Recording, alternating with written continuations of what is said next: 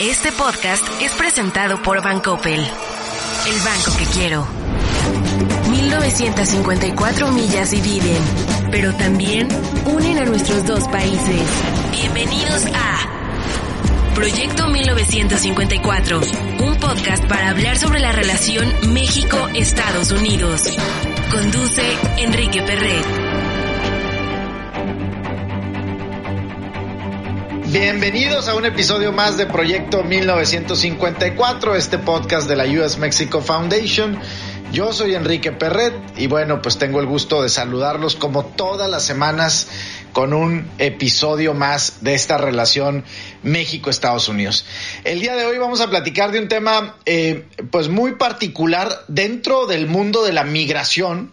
Está el mundo del retorno y hay veces que, que no nos paramos a pensar o a reflexionar el regreso de muchos de esos migrantes. En el caso de México en particular, pues hay muchos eh, migrantes, digamos, o gente que se había ido a Estados Unidos, que por algún factor hoy regresa a México desde los Estados Unidos. Tiene que ver con deportaciones, tiene que ver con autodeportaciones, pero tiene que ver con otros muchos factores. Y para eso vamos a platicar hoy con, bueno, ya es la segunda ocasión que la tenemos en el podcast, entonces ya es, ya es invitada frecuente cliente frecuente, Claudia Masferrer, del Colegio de México. Ella es profesora e investigadora del Colegio de México y es también la coordinadora del Seminario de Migración, Desigualdad y Políticas Públicas en, el, en la misma universidad. Y recientemente Claudia lideró un programa, un proyecto que están, pues que ya lanzaron, pero creo que el día, en estos días vas a lanzar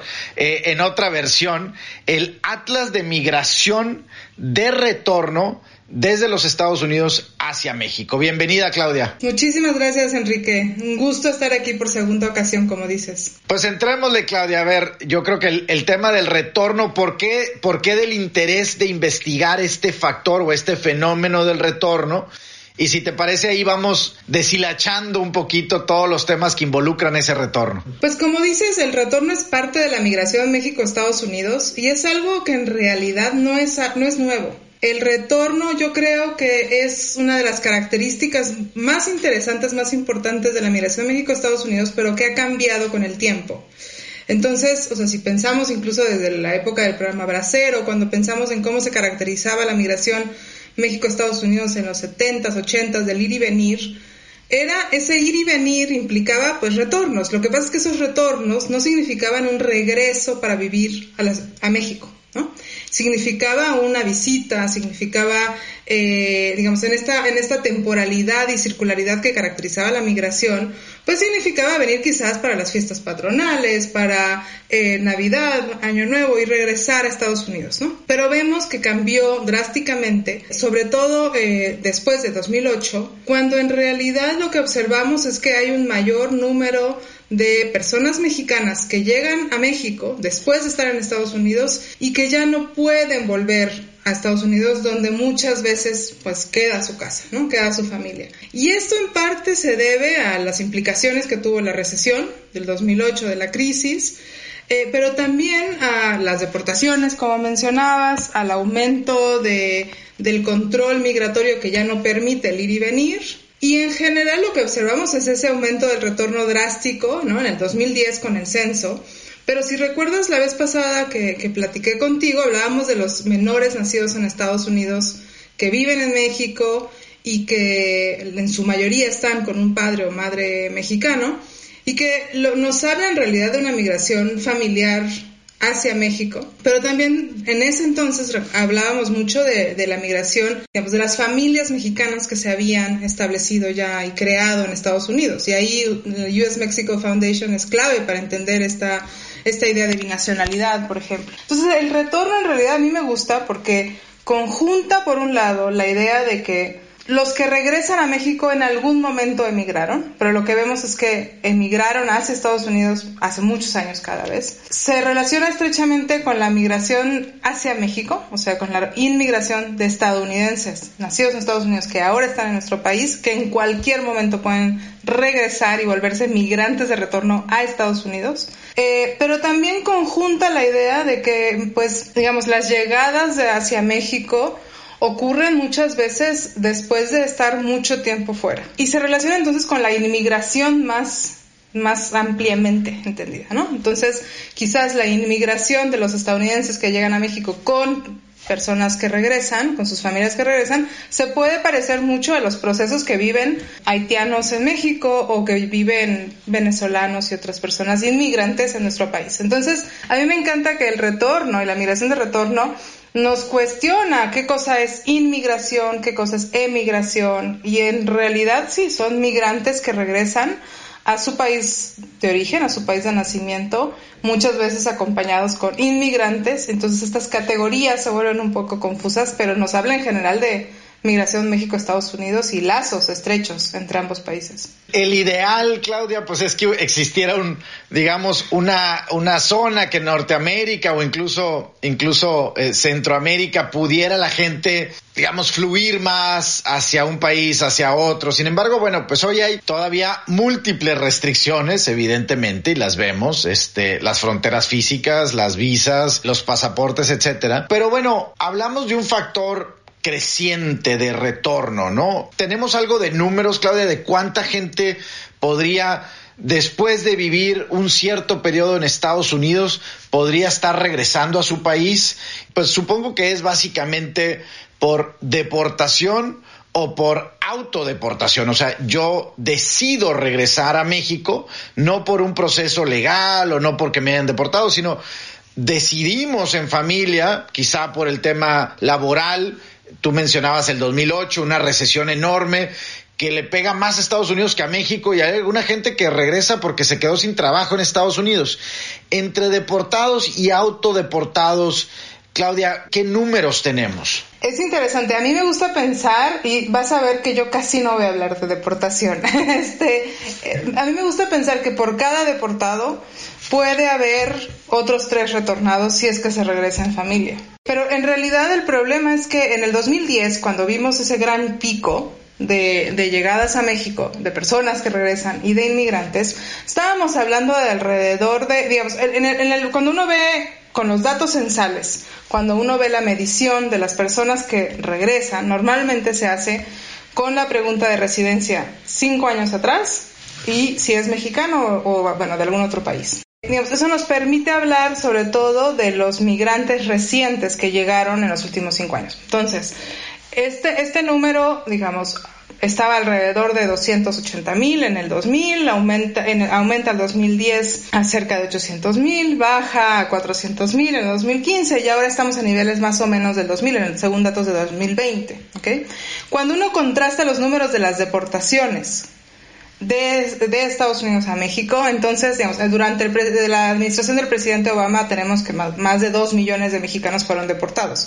Entonces uno no entiende dónde están, ¿no? Ahora, muchas veces son eventos de deportación, es muy poco probable que una persona sea, o sea, pase por un proceso de removal, no de aprehensión, de apprehension, pero sí de removal más de una vez. Eh, los datos censales del 2020 dicen que alrededor del 20% de los migrantes de retorno fueron deportados, ¿okay? o pasaron por un proceso administrativo.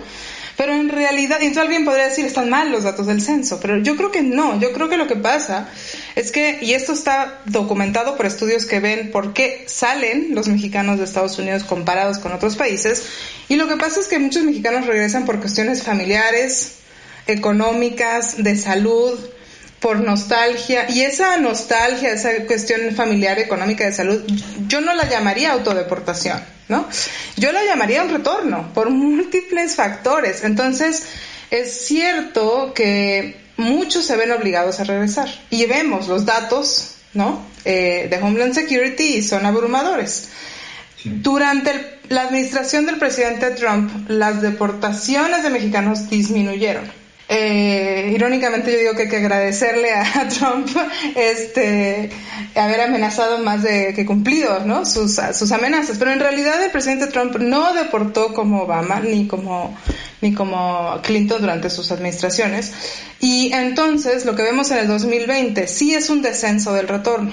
Ahora uno puede cuestionar digamos las fuentes del censo porque estaba en la pandemia, etcétera. Pero lo que vemos en general es que este retorno sí parece haber disminuido, Las deportaciones parecen haber disminuido ahora recientemente. La cuestión económica en Estados Unidos va a pesar, evidentemente, pero también lo que pasa es que tenemos que pensar que muchas familias están establecidas en Estados Unidos y que no se ven volviendo a México, aun cuando tengan un estatus irregular, un estatus precario, o alguno de sus familias tenga un estatus irregular.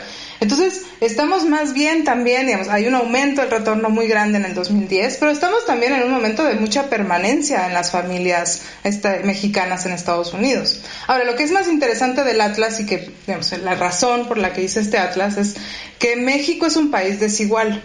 Digamos, hay muchos estudios, una gran variedad de estudios que se han enfocado en el retorno eh, a Tijuana, pensemos, a, a comunidades rurales, hay otros, eh, como que hay grupos de investigadores que pues investigamos lo que tenemos cerca. Entonces yo tengo una investigación sobre migración en la Ciudad de México, retorno a la Ciudad de México.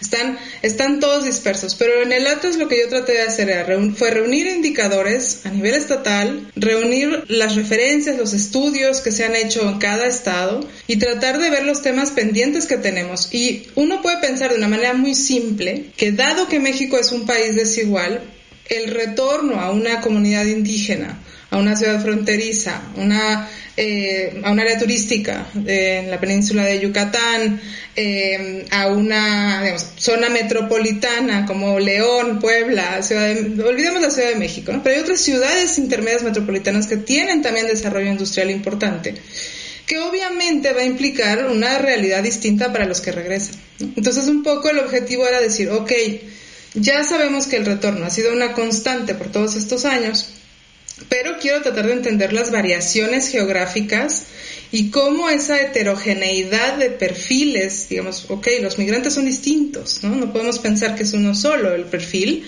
pues se relacionan con las características locales de los lugares a donde llegan, ¿no? del destino de retorno.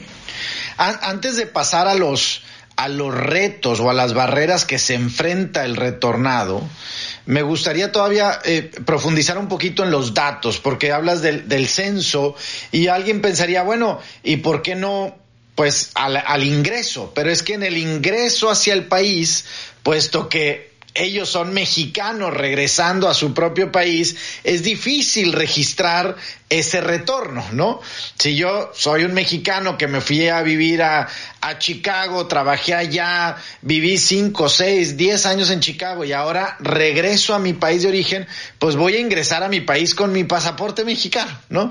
Y, y probablemente es difícil, digamos, tomar ese dato de mí como mexicano regresando. Entonces, por eso los datos del censo son tan relevantes en este caso. ¿Es correcto, Claudia? Sí, es correcto. Y la verdad es que, a ver, el censo, uno puede pensar también que por muchas razones alguien no contesta en el censo que fue deportado por estigma o porque el que contestó no, no sabe realmente la causa del de retorno.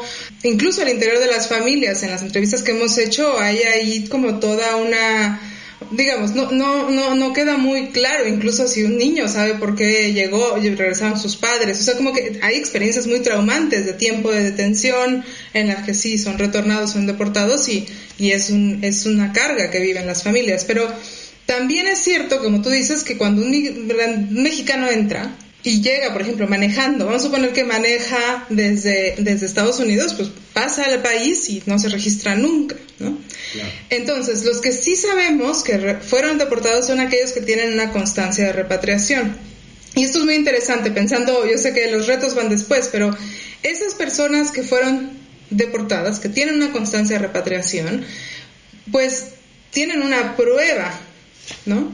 De que realmente vivieron en Estados Unidos. Pero hay muchas personas que no, y también pensando en que por cada deportado, si es que regresan en familia y otros tres, pues los otros tres no van a tener esa constancia de repatriación.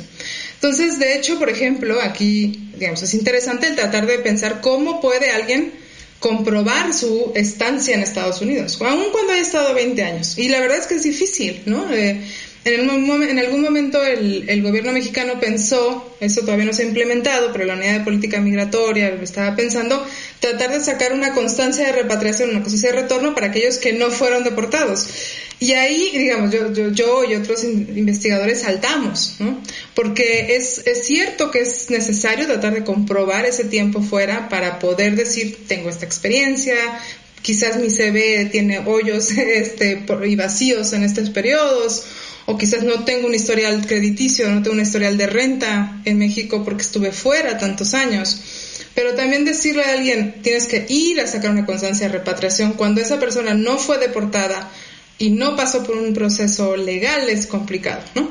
Entonces sí es cierto que muchas personas con experiencia en Estados Unidos que regresan eh, pasan desapercibidos y son hasta cierto punto invisibles, sobre todo en áreas urbanas muy grandes. En una comunidad, quizás todos saben que el vecino estuvo fuera en Estados Unidos mucho tiempo. Proyecto 1954, el podcast con Enrique Perret. Claudia, dime una cosa, ¿estaría bien decir que la mayoría de quien retorna a México había estado con una estancia indocumentada en los Estados Unidos o hoy están regresando a México tanto quienes estuvieron indocumentados como quienes estuvieron ya con un proceso, digamos, legal que ya tienen, digamos, su green card o su ciudadanía americana. ¿Es balanceado ese regreso? Excelente pregunta, porque uno tiene la idea muchas veces que justo como el retorno muchas veces se asocia a la palabra deportación, deportado, entonces automáticamente se piensa que los que regresan tienen un estatus irregular en Estados Unidos y no es cierto. Eh, alguien con un una green card puede ser sujeto de deportación en cualquier momento, eh, hay ciudadanos, digamos, eh, es, eh, incluso un, digamos, un ciudadano puede ser deportado. Ahora, lo que nosotros vemos con los datos del 2010 y después datos de la, de la ENADID es que muchas de las personas que regresaron por la crisis, y esto también sale en otros, en otros estudios cualitativos, que muchos de los que regresaron con la crisis, en realidad tenían, eran los ciudadanos estadounidenses o tenían green cards. Y en cualquier momento esto les permitía regresar a Estados Unidos y establecerse. Entonces había un, incentivo grande para ellos de sortear el tiempo, el periodo adverso de la crisis en México, donde era más barato, ¿no? O sea, y tenían su casa allá. Y uno podría pensar que incluso, por ejemplo, con la pandemia, digamos, si alguien se quedó sin trabajo, si las actividades estaban detenidas en Nueva York, pagar una renta quizás en Estados Unidos era muy caro y convenía venir temporalmente a México. Y eso lo pueden hacer aquellos que tienen documentos, ya sea una green card o incluso ciudadanos. Pero también es, es, verdad que cuando, o sea, y aquí no hay datos y sería buenísimo tratar de tener estos datos, pero en, la, en las entrevistas que hemos hecho nosotros en la Ciudad de México sí vemos personas que fueron deportadas incluso con, em, digamos, permisos de, visas de, de trabajo y estudio en Estados Unidos. Entonces, es verdad que, digamos, nada te quita, ¿no? Poder ser deportado, sobre todo pensando en que un gran número de mexicanos que están en Estados Unidos con estatus irregular tuvieron al inicio un estatus regular, ¿no? Eh, digamos, no solamente están aquellos que llegaron de manera indocumentada, que hicieron un cruce irregular y se quedaron siempre como personas indocumentadas, sino que también hay algunos que caen en estos hoyos, huecos, ¿no? Eh, obviamente esos retornos de ciudadanos o de personas con, una green card, pues eh, quizás no es tan permanente. Recuerdo, Claudia, haber visto algún, algún estudio del Pew Research Center aquí en Washington que hablaba de eh, la, el número total de indocumentados viviendo en Estados Unidos y hablaban cerca Estamos hablando antes de la crisis del 2008 de casi 13 millones de indocumentados y luego después de esa crisis cayó hasta 11 millones y creo que ahorita todavía continúa un poco el dato entre 11 y 12 millones de personas indocumentadas que viven en Estados Unidos. Pero, pero el, el porcentaje, digamos, e, ese, esa caída de 13 a 11 millones se daba por este factor de, pues, tanto deportaciones como retorno de, y, el mayor porcentaje caía hacia México. Obviamente la parte digamos, geográfica impacta en el retorno. Y, no sé si ustedes han estudiado de cuánta gente o qué porcentaje retorna a otros países en comparación a la que retorna con México, pero quiero suponer que dado que México es el país vecino, es una frontera muy grande, etcétera, eh, teóricamente retornarían más a un país como México o Canadá, si fuera el caso, que a otros países que a lo mejor están más lejos. ¿Es correcto? Pues sí, no. este, porque por ejemplo, el retorno de chinos o, personas de la India desde Estados Unidos también es grande y también se estudia, ¿no? También se estudia el retorno de, de ecuatorianos que vienen de España, se estudia el retorno de personas africanas que están en los países árabes. O sea que en realidad el retorno es una constante global. Y, justo en la, en, la, en la presentación del libro, ¿no? Ahora eh, del, libro en inglés, la idea era ubicar justo el retorno de Estados Unidos a México en este fenómeno, fenómeno global del retorno. Y, y, a veces estos retornos son forzados por procesos de deportación, por procesos legales, pero también eh, por otras cuestiones. Y creo que a nivel mundial el retorno también es, esa, es esta constante, ¿no? En donde antes se consideraba, digamos, un motor de desarrollo, pensando en que los migrantes regresaban y traían ideas este, modernas de los países de destino, ¿no? Este, que, bueno, van a dejar de mandar remesas, pero quizás van a emprender un negocio, o sea, como que siempre se consideraba en ese dilema de retorno, migración y desarrollo pero cada vez más se ha entendido de formas más diversas, ¿no? Y, obviamente el retorno a, la India, a China, a, países... Eh, a países incluso europeos, o sea, también el retorno es una constante, va a tener desafíos diferentes, ¿no? Lo que es interesante, creo yo, es que eh, cuando uno ve las, las deportaciones, por ejemplo, de Estados Unidos a otros países, pues sí, eh, México es el, es el principal eh, destino de estas deportaciones, pero también Centroamérica. Entonces, también estamos viendo procesos similares de retorno, de inmigración de Estados, estadounidenses a estos otros países centroamericanos que también acompañan a sus familiares eh, que regresan. Entonces, sí, es una, es una constante, pero claro, cada país de origen o destino de retorno pues va a implicar cosas muy distintas. Claudia, tú hablas, dices, por cada, por cada uno de los deportados, probablemente tres eh, familiares pues lo acompañan, que es algo natural, pero además de los familiares, el, el, otro tema que te acompaña es tu patrimonio, ¿no? Y cuando hablamos de gente que, que ya ha estado cinco, seis, diez años en Estados Unidos y regresan, ¿qué han, qué han visto ustedes en cuanto a su patrimonio? El patrimonio lo, lo regresan y hemos visto, mencionaste también las remesas, hemos visto cómo las remesas han crecido, vaya, no quiero decir exponencialmente, pero sí un 20% desde el inicio de la pandemia 2019 al 2021, pues crecieron un porcentaje bastante grande, 52 mil millones de dólares fueron las remesas tiene que ver con eso, Claudia, tiene que ver con que la gente al, retornar a su país, pues obviamente también se trae su dinero, sus ahorros, lo que ha generado, incluso pues algunas veces vemos esas caravanas de, de, era más temporal, digamos en diciembre, yo que soy de la frontera veíamos estas caravanas larguísimas de camionetas con, con toda clase de, de electrodomésticos en, en, en o sea, ¿seguimos viendo eso? ¿Seguimos viendo este movimiento de patrimonio, digamos? Eh, a ver, primero las remesas. Rapidísimo. Las remesas aumentan por muchas razones. Y, puede ser la devaluación del peso, que obviamente ahora ya, digamos, no me acuerdo en cuánto estaba, pero, y no sé cuánto está, pero digamos, si pasa de 15 a 22, pues va a haber un incentivo de mandar, de, de mandar un poco más de dinero porque les rinde el doble, ¿no?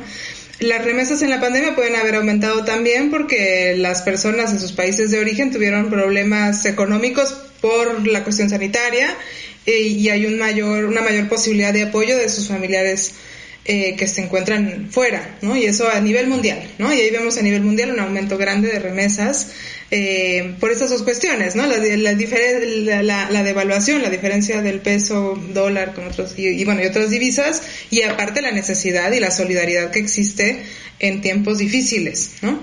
Eh, o si alguien murió, etcétera. Ahora, eh, las remesas es, un problema que yo no, eh, directamente no estudio porque eh, pasa hacia muchas direcciones, pero es muy interesante, ¿no? En realidad. Ahora, es cierto que alguien podría mandar remesas como una preparación para el retorno. Y ahí yo siempre he dicho, y hay muchos estudios que soportan esta idea de que si un retorno es planeado, entonces va, va, a seguramente ir, ir mejor, obviamente. ¿no? En términos del patrimonio, lo que normalmente ocurre, y eso sí se ha documentado por, por, muchos investigadores, es que normalmente las personas que regresan tienen muchos problemas para traer todos sus bienes. Y estos bienes pueden ser, digamos, coche, ropa, electrodomésticos, incluso dinero en las cuentas bancarias. O sea, sí hay unos grandes desafíos que todavía ahora, muchos, digamos, al 2022 no se han resuelto. Deja tú el considerar una pensión, ¿no? Que pueda ser transferible si es que alguien llega y se retira a nuestro país, eh, pero sí encontramos muchos problemas para traer sus bienes y muchas veces también cuando alguien regresa deportado, pues le deja sus bienes a sus familiares en Estados Unidos que regresan, que aun cuando yo digo que por cada deportado puede haber tres, la verdad es que la, lo que seguimos observando es una separación familiar donde los familiares quedan en Estados Unidos. Eh, entonces, pues hay un incentivo para dejar casa, coche, electrodomésticos, ropa, todo, ¿no? Y si uno habla con, con migrantes deportados, pues sí, muchos lamentan la pérdida de, de, todas sus cosas, ¿no? Y, y, ahí, y ahí es complicado, ¿no? Recuperarlas, obviamente. O sea, uno piensa muchas veces en una mudanza, ¿no? Cuando hace, pero eso implica otros procedimientos que muchos no podrían hacer incluso por su estatus irregular. Vámonos a los, a los retos que enfrenta el retornado al regresar a su país de origen, en este caso México.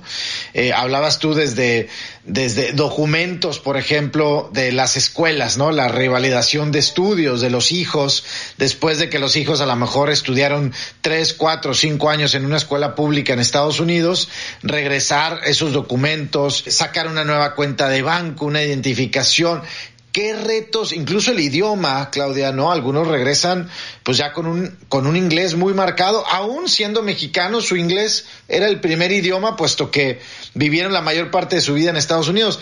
¿Qué retos hoy te preocupan a ti como investigadora? O sea, ¿cuáles son los que más te preocuparían? es difícil priorizar, este, porque un poco la tesis del Atlas es que el retorno, el retorno es diverso, y los retos son diversos y en parte esa diversidad viene de que llegan a lugares muy distintos, ¿no?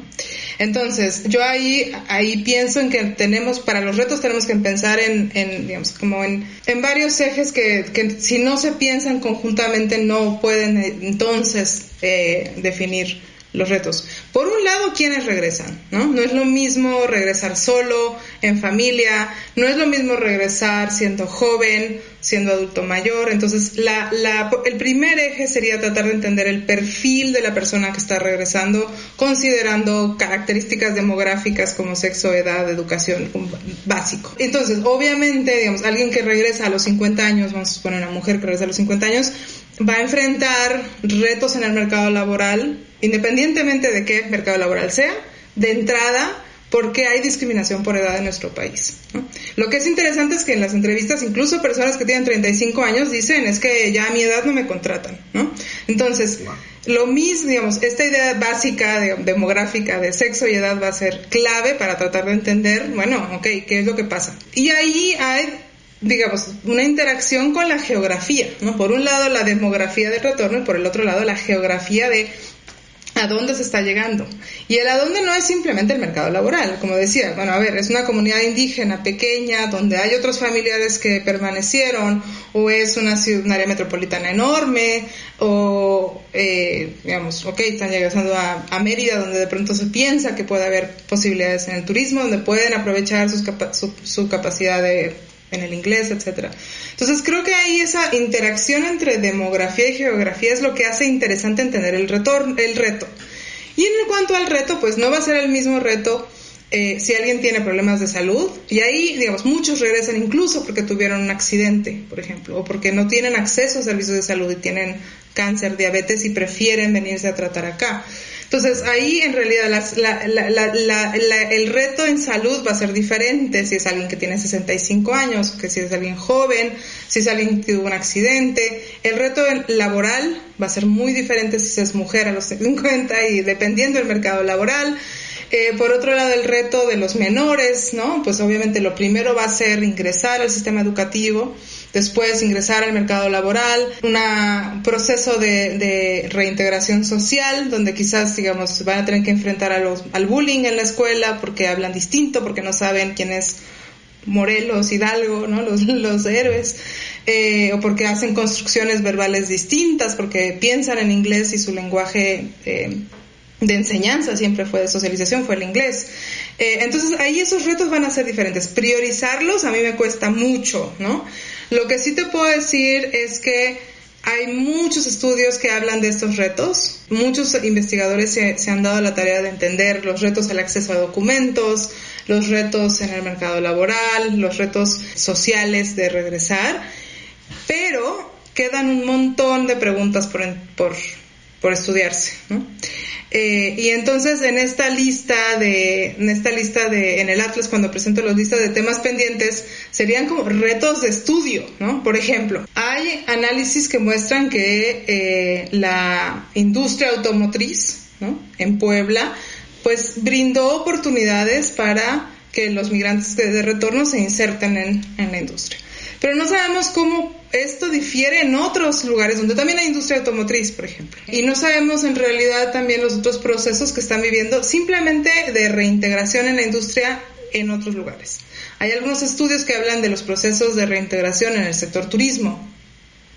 Pero, y por ejemplo, muy interesante, ¿no? En, turismo en Chiapas, en, eh, digamos, proyectos ecológicos muy pequeños, ¿no? pero no hay estudios que hablen de cómo se reinsertan los migrantes en el sector turismo más ampliamente de manera comparativa. ¿no? Y estos retos pues van a ser distintos. De nuevo, pensando simplemente en, lugares turísticos, eh, una ciudad como Cancún, ¿no? Eh, pues quizás no brinde las mismas oportunidades que Puerto Vallarta, aunque ambos sean, ambos sean eh, lugares turísticos. Algo que queda por entender y que creo que es un reto, ah, porque es un reto en el país, es entender el papel de la violencia, el papel que juega la violencia local y la violencia criminal un poco más a larga escala en su relación con el retorno. Y sí hay estudios que, que muestran que la, la, violencia local puede hacer que alguien no regrese a ese lugar, ¿no? Porque, pues, de hecho hay desplazamiento interno, hay gente que está saliendo.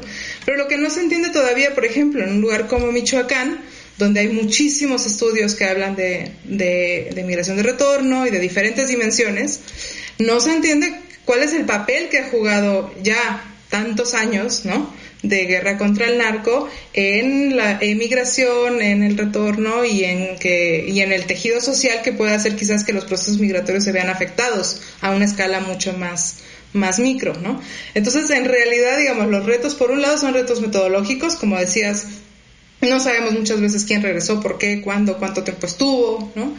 Eh, las fuentes censales muchas veces no nos dan toda la información que queremos hay retos conceptuales de quién es un retornado, quién es un deportado, quién es un emigrante que regresó y está un tiempo muy corto.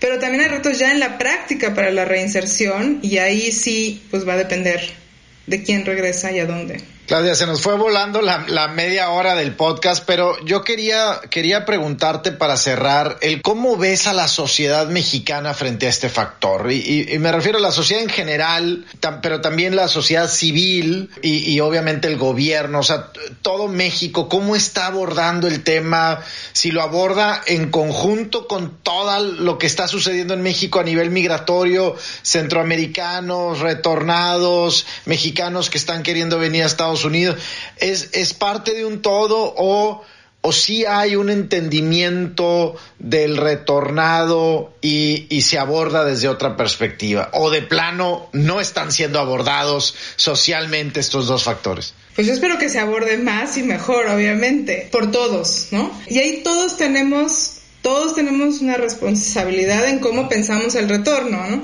Por un lado, es verdad que la sociedad mexicana como que no, no entiende, ¿no? No entiende este regreso y, y a mí me gusta pensar que como que nos en general a la sociedad mexicana el retorno nos, nos cuestiona, ¿no? Porque nos pone como una disyuntiva de, ok, mi familiar se fue a Estados Unidos, pero quizás sí conozco a alguien que regresó, pero bueno, bueno, que por un lado se le ve como el traidor a la patria, por otro lado se le ve el héroe que mandó las remesas, pero entonces el que regresa ya no es ni traidor ni héroe, ¿no? O sea, no, no el imaginario no sabe dónde ubicarlo. En el gobierno ha habido muchos esfuerzos, hay que reconocer, de distintas administraciones para apoyar a las familias en retorno, y es, es un hecho.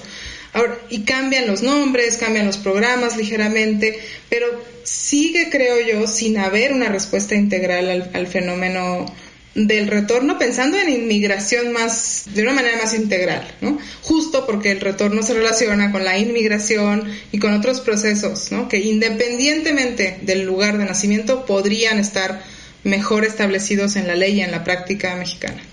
Y luego está, eh, digamos, cuestiones más como el papel del sector privado, ¿no? Por ejemplo, en que los empleadores en México pues no piensen que una persona que fue deportada o que regresó por otras razones es una persona criminal o que digamos sea abierto a no a que no tenga documentos probatorios de toda la experiencia que tuvo en Estados Unidos. Falta que las escuelas entiendan mejor que quizás si alguien no habla muy bien español es porque estuvo fuera no y puede ser como digo alguien de Haití que estuvo en Chile y que habla chileno digamos un español como en Chile o simplemente un, un hijo de mexicano que nació en Estados Unidos. Entonces creo que sí falta, ¿no? Falta, eh, y de una manera más, más integral, más conjunta, pensar, ¿no? ¿Qué, ¿Qué ocurre? Pero justo, te digo, nos ponen este gran dilema de, ok, es alguien como nosotros porque es ciudadano mexicano, pero es alguien que no es tan como nosotros porque estuvo mucho tiempo fuera. Claudia, pues para la, la US Mexico Foundation y para alguien que, que está todo el día viendo temas de, de, México, Estados Unidos, de verdad agradecerte mucho por todo el trabajo que hacen, tanto en Colmex como en, en tu seminario en particular y ahora con este documento, el Atlas, que estaremos súper pendientes para, eh, pues vaya, para promoverlo, para compartirlo y, y, de verdad por todo el trabajo que están haciendo sobre migración y sobre retorno en particular. Muchas gracias, Enrique. Y yo creo que el US Mexico Foundation es el espacio ideal para pensar en binacionalidad, pensar en retorno, pensar en migración México-Estados Unidos en ambas direcciones, ¿no? Y, y pues gracias por la invitación y cuando, cuando gusten. Lo último es que a mí me gusta pensar digamos, en esta imagen de brújula, ¿no? que la, la ilustramos en una, en una cápsula que hice a propósito del Atlas. Y es cierto que muchos ya están en México y están tratando de integrarse aquí en, Estados Unidos, en, México y que, bueno, tienen una brújula más o menos, ¿no? Hay otros que están en Estados Unidos pensando si vuelven o no, cómo lo hacen y ahí, entonces quizás su brújula está apuntando a México, pero el gran reto, creo yo, es que muchos estando en México tienen una brújula que apunta a Estados Unidos porque su familia quedó allá y si no hay un cambio van a seguir en México con, digamos, desorientados, ¿no? Entonces, eh, creo que sí, que el retorno habla de eso y, y bueno, muchas gracias por la oportunidad de presentar los resultados del Atlas que está disponible tanto en español como en inglés. ¿En dónde lo pueden encontrar, Claudia?